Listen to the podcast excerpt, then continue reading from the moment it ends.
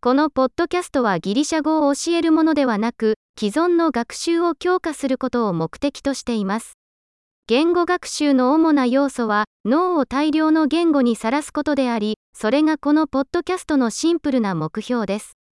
日本語でフレーズを聞いた後、同じ考えがギリシャ語で表現されているのを聞くでしょう。できるだけ大きな声で繰り返してください。試してみよう。ギリシャ語が大好きです。Λατρεύω τα ελληνικά. 素晴らしい。すでにお分かりかと思いますが、音声の生成には最新の音声合成テクノロジーを使用しています。これにより、新しいエピソードを迅速にリリースし、実用的なものから哲学的なもの、浮気に至るまで、より多くのトピックを探索することが可能になります。ギリシャ語以外の言語を学習している場合は、 他のポッドキャストを見つけてください。